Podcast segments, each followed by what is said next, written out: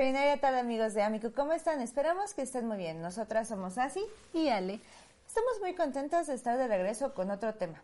Y creo que el tema de hoy es un poco importante, o quizá mucho. Muy importante. Sí. Bueno, es al respecto de cuál es la responsabilidad que tenemos en, en el caso de los que son papás o quizá de los adultos también en general, de dar un buen ejemplo para las nuevas generaciones respecto a no detenernos por los miedos.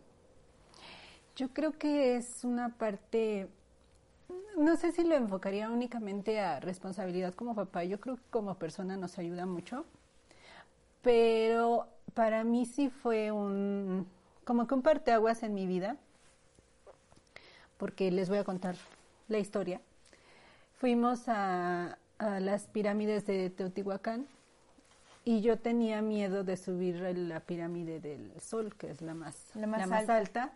Los escalones están, o a mí se me hicieron muy incómodos, me dio miedo.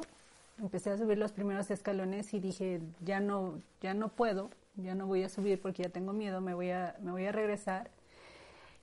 Y entonces una, una persona muy sabia y que admiro mucho en mi vida me dijo, hija, no te puedes detener, no puedes dejar de hacer las cosas porque en esa época yo no tenía todavía Axel, pero me dijo, cuando, cuando tengas un hijo o cuando tengas hijos, este ejemplo les vas a dar.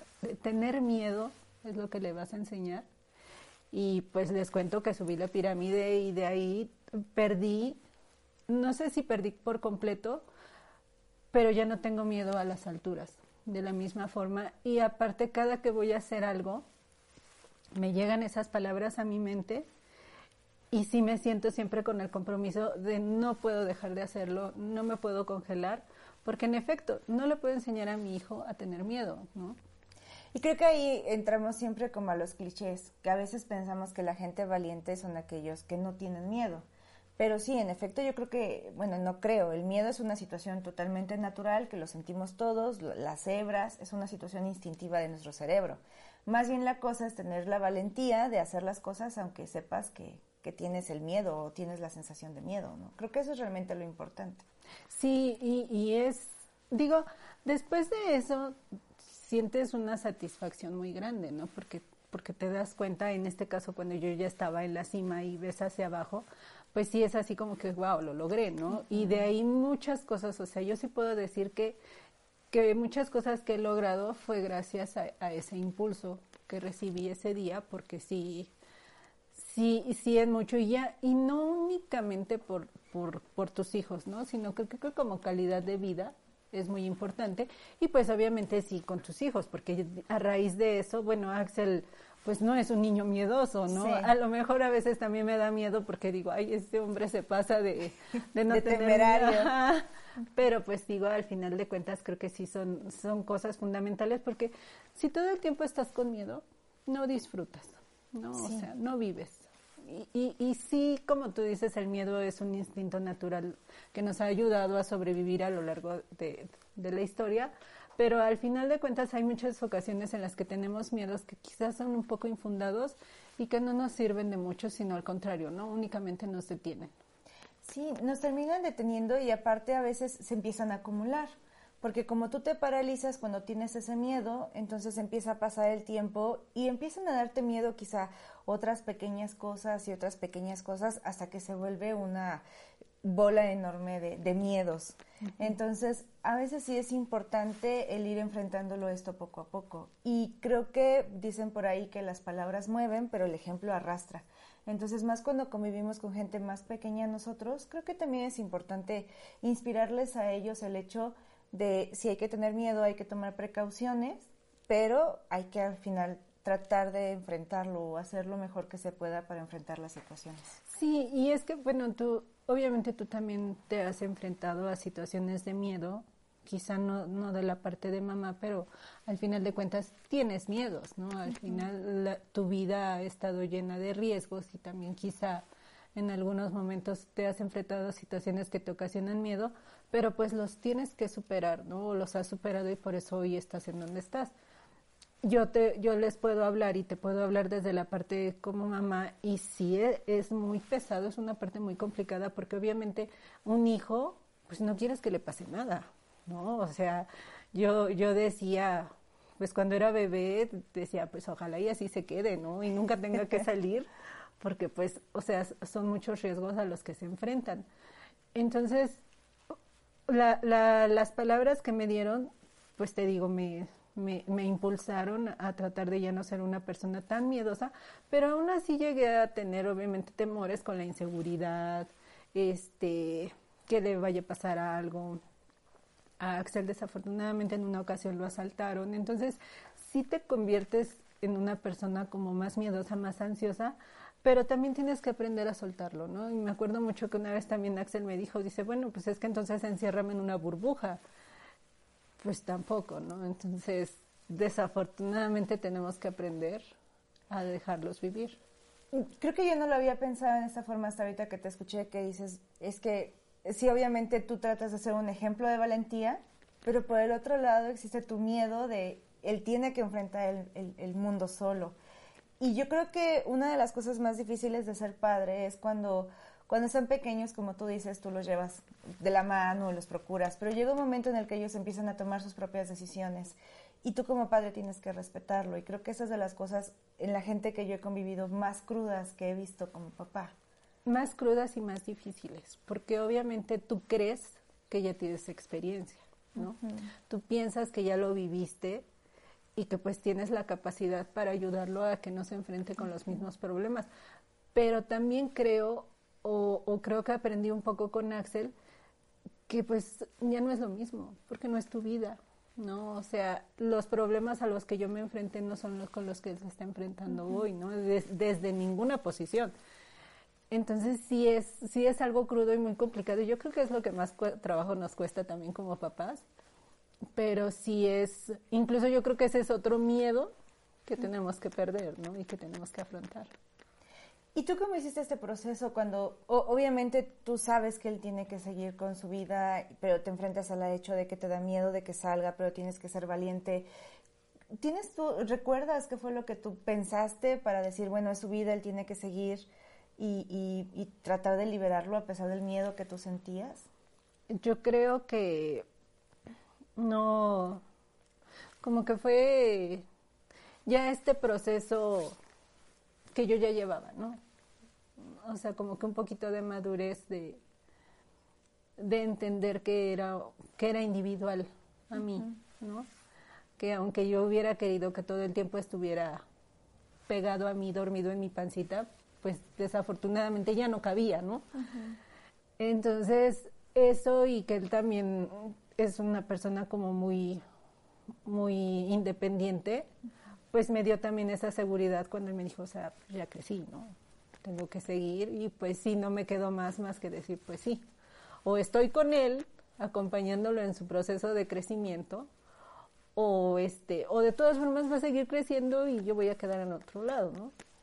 Sí, claro, porque al final cuando es alguien tan tan impulsado como en el caso de, de, de Axel, de tu hijo, creo que también se corre ese riesgo. O sea, que los papás se quedan tan en la idea de, negación, de no, no, no, es que eso es peligroso, es que no le conviene, que también te privas la opción de convivir con él y de vivir a su lado, digo, a lo mejor ya no en el, tomando el timón, pero sí acompañándolo en el proceso. Entonces creo que también pues hay que entender que las cosas simplemente siguen fluyendo, ¿no? Y es que desafortunadamente todo es, bueno, no, no sé si desafortunadamente y no sé si mi expresión esté bien, pero es muy complicado, porque al final todos somos diferentes, ¿no? Y es una frase muy trillada, pero pues tampoco hay así como que un manual donde te diga, mira, que nazca tu bebé y traiga el instructivo y este lo tienes que llevar de esta forma y va a crecer de forma apropiada, ¿no? No, o sea, desafortunadamente tenemos que, que cometer muchos errores en el camino y pues en base a eso ir tomando o tratando de tomar mejores decisiones para poder seguir en el proceso, ¿no? Que no siempre se puede, pero pues intenta y tratamos de hacer lo mejor que podemos, ¿no? Sí, claro, definitivamente hacemos lo mejor que podemos en el momento con las herramientas que tenemos. Y quizá creo que esa para mí siempre es la moraleja, cuando yo obtengo resultados que no son quizá como yo los quisiera, entonces pienso, ok, ¿qué herramientas me faltan? Y creo que a veces eso nos ayuda a decir, bueno, hoy quizás no estoy teniendo lo que yo quisiera o no estoy enfrentando los retos ni los miedos como yo quisiera, ok, eh, está bien también en el momento que la situación te rebase, pero qué herramientas me están faltando, a lo mejor un libro, un podcast, hoy hay muchísimo contenido afuera o videos en YouTube, hay mucha gente que estamos compartiendo nuestro conocimiento para la gente quizá que viene detrás de nosotros, pues no se estrellen tanto como a lo mejor en el momento nosotros lo hicimos. Sí, yo creo que hoy si tú me, no me estás haciendo la pregunta, pero si tú me dijeras si estoy satisfecha con el resultado, te diría que sí. Al final sí estoy estoy a gusto con no, haber criado un hijo con tanto miedo y tanto prejuicio, ¿no? Incluso el día que me dijo, pues enciérrame en una burbuja, pues es una respuesta que no te esperas y no quieres, pero a que a la vez dices, pues sí, ¿no? O sea, tiene esa seguridad para poder salir y decirme, o sea, tengo que seguir. Entonces yo creo que sin ser experta y, y obviamente sin tener ninguna credencial, yo sí les podría decir no los enseñemos a vivir con miedos. No les pasemos nuestros miedos. O sea, ok, si a mí me da miedo esto, sabes que yo te voy a decir, a mí me da miedo, mm, yo no lo haría, pero tú, ah, si tú estás seguro, hazlo con precaución, ¿no? Fíjate que tienes que hacer esto y esto y esto, y estás seguro, bueno, aquí estoy, por si te caes, pero pues hazlo, ¿no? Entonces, yo creo, para mí, que es la mejor forma de, de, de tener adultos un poquito más funcionales, ¿no? Y fíjate que lo dijiste súper bien y me gustaría apuntalarlo, porque la función del miedo, al final, volvemos, es, es una situación, una reacción de nuestro cerebro que nos dice, esto te puede poner en riesgo. Y para evitar ese riesgo, entonces lo que sentimos es miedo y resguardarnos. Entonces, ¿cuál es la herramienta o podríamos usar el miedo como una muy buena herramienta al momento de identificar cuáles son los riesgos? Por ejemplo, si salto de un avión, ¿Cuál es el riesgo? Pues que voy a caer y me voy a estrellar. ¿Cuál es la solución? Un paracaídas. Entonces, lo dijiste bien cuando dijiste, bueno, pues sí, está bien, yo no lo haría, pero tienes que poner atención en esto, en esto, en esto. Entonces, uno como papá quizá tiene más visión de las cosas, porque al final la experiencia, dicen que más sabe el diablo por, por viejo que por diablo, porque la experiencia es la que te da esa mayor precaución. Entonces, quizá como papá serviría el decir, ok, ¿qué es lo que quieres hacer? Y, quizá ustedes como padres identificar, bueno, el problema es este, este, este, y ayudarle a que prevenga esos riesgos. Y entonces, si se estrella, pues quizá el daño sea un poco menor. Sí, es que, bueno, ampliando un poquito lo que dijiste de, de por adultos o como papás tenemos un poquito más de experiencia, leí alguna vez que en efecto es así, no, no es tanto porque eres papá o no es tanto por otra cosa, sino porque tu cerebro sí ya está más maduro. O sea, mi cerebro no se compara con mi cerebro de cuando tenía 17 años que iba haciendo cosas por la vida y no me importaba porque yo sentía así como que eh, no pasa nada, ¿no? y pues así son ahorita los, los adolescentes o nuestros hijos, o mi hijo en este caso, que pues su cerebro tampoco todavía no dimensiona de la misma forma los riesgos que yo que ya soy adulta y que ya visualizo más y que ya mi cerebro ahora sí ya está más preocupado por preservar mi vida, ¿no? Claro. Que cuando somos más jóvenes que lo ven así como que, eh, no pasa nada, somos jóvenes, ¿no? Entonces, este, pues sí, yo creo que, que hay que enseñarlos a vivir con precaución, pero no con miedo. ¿no? Sí, exacto. Porque aparte yo creo que si tú le enseñas a tu hijo desde, desde pequeñito, ¿no? Desde niño, así como tú que dijiste, debo cruzar mis miedos para que él se sienta seguro, incluso de mí. O sea, yo cómo le voy a decir, sí, vamos a subir la pirámide y él va a sentir ese miedo de mí. Entonces, también yo tengo que ponerme serio y que no me sienta con esa ansiedad.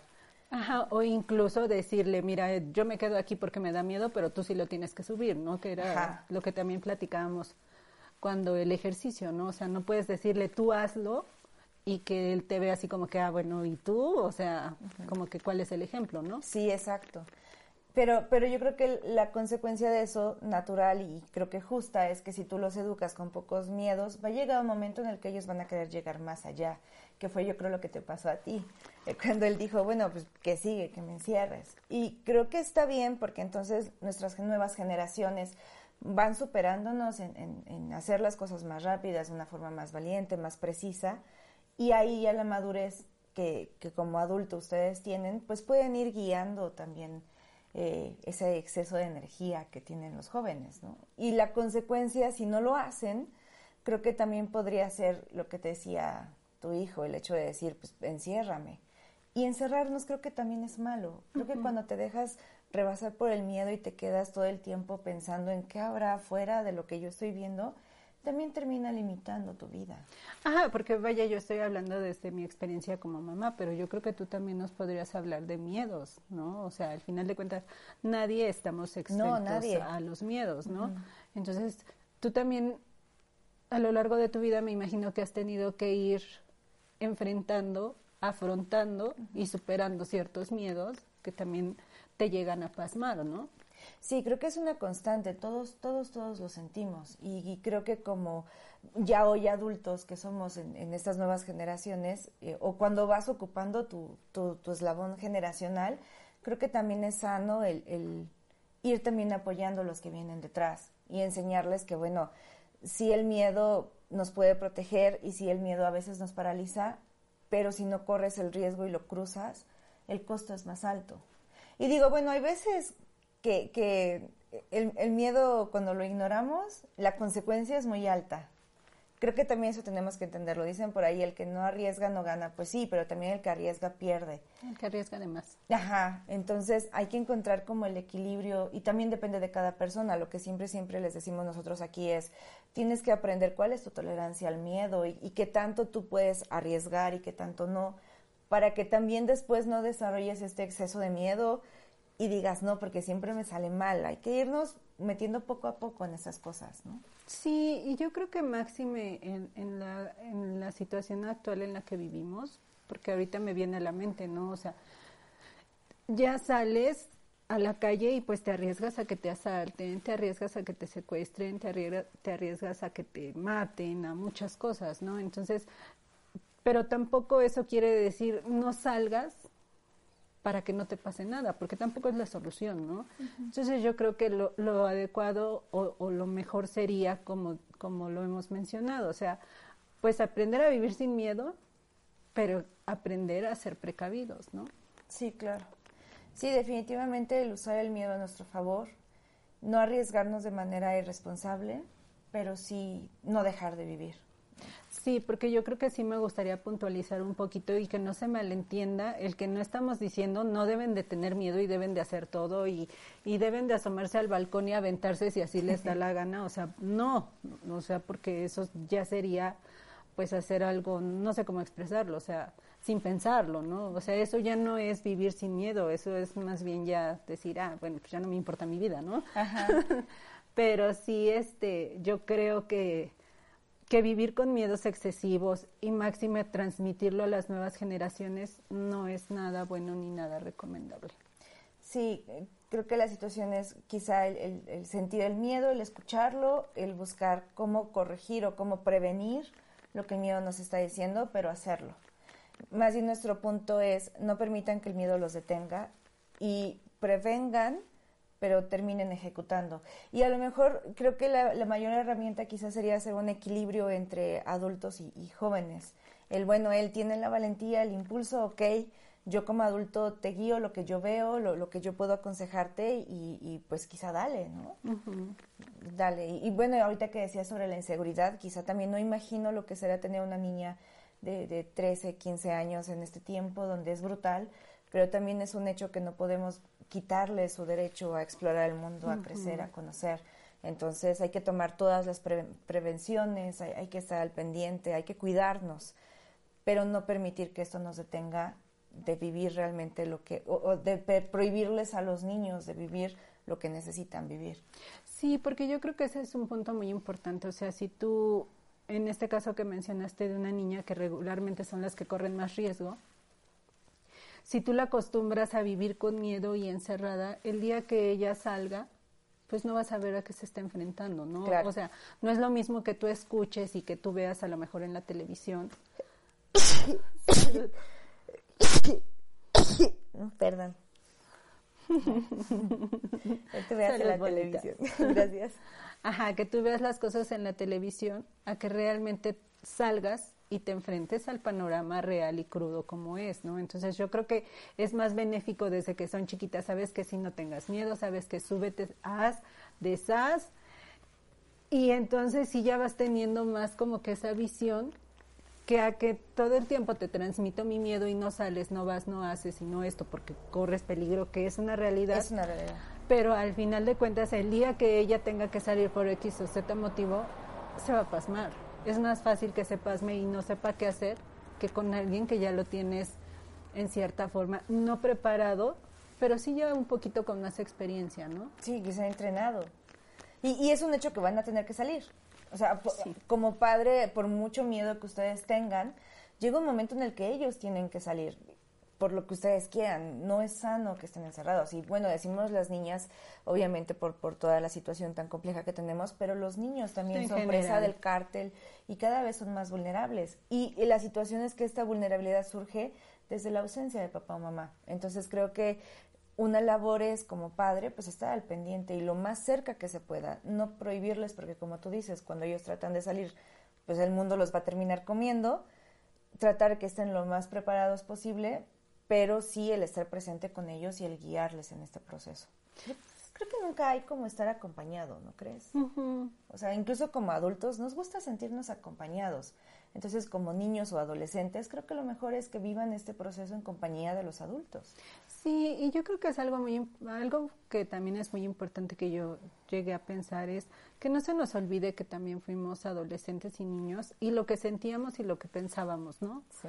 Porque a lo mejor ahorita desde nuestra visión de adultos pues es fácil decir, "Ay, no, pues es que es importante que estén acompañados", pero también muchas veces ellos tampoco ya no lo quieren porque tenemos esas etapas en las que no quieres que esté tu papá, tu mamá, un adulto cerca, ¿no? No, mamá. Sí, no es así como que... Pero por eso pienso que desde las etapas chicas o tempranas, cuando tú empiezas a hacer ese, ese acompañamiento, esa confianza que les crees esa confianza en ellos mismos, pues ya después, aunque se alejen o ya después, aunque muchas cosas difícilmente van a, a, por así decirlo, a perder el rumbo, ¿no? Porque ya tienen esas bases. Sí. Yo me acuerdo que tú me marcaste mucho cuando me dijiste, es que los niños, su desarrollo es este, es como... de, cero a De cero a los siete, bueno, yo recuerdo a los nueve años, de cero a nueve años es muy importante tanto alimentación y todas las bases que le des en esa época es lo que los va a marcar y yo así de, ay, no puede ser posible, me queda un año, me queda un año, ¿no? ya cuando cumplí los diez años dije, bueno, pues ya no puedo hacer más. ya lo que hice ya. ya está hecho. Entonces, pero sí pienso o a raíz de eso se me quedó muy grabado, ¿no? O sea, lo que tú les enseñas de chiquitos, pues ya es lo que en mucho y por experiencia propia lo creo, te va a marcar en tu futuro, ¿no? Y, ahí lo que les enseñas de pequeños y sobre todo yo creo que a veces es lo que les enseñas sin querer enseñarles, que es justo a donde íbamos con el tema. Tú a lo mejor les puedes decir, eh, tienes que ser valiente y tienes que ser, ser, echado para adelante y afrontar la vida, pero a lo mejor ellos te ven a ti que titubeas. Entonces, eso ellos dicen, bueno, sí hay que ser valiente, pero, pero si titubeo y me da miedo, puedo quedarme atrás. Y no, creo que ahí es donde nosotros, o ustedes como papás y nosotros como adultos, porque al final, en general. los que también rodeamos el entorno de los niños, también somos impacto para ellos o somos ejemplos. Entonces, los adultos tenemos que demostrarles con acciones lo que les estamos diciendo con palabras. Y creo que ahí a veces cojeamos, ¿no? Dicen el, el, clásico ejemplo de, no mientas, mamá vino mi tía, dile que no estoy. Ajá, eso es muy clásico, ¿no? El hecho de que, sí, sí es cierto, es un ejemplo muy bueno, porque siempre decimos que no mentamos, pero pero es mucho esa palabra de no, no le vayas a decir, o vamos a hacer esto, pero tú no digas nada. Sí, entonces ahí es donde mandamos las, señal, las señales dobles, ¿no?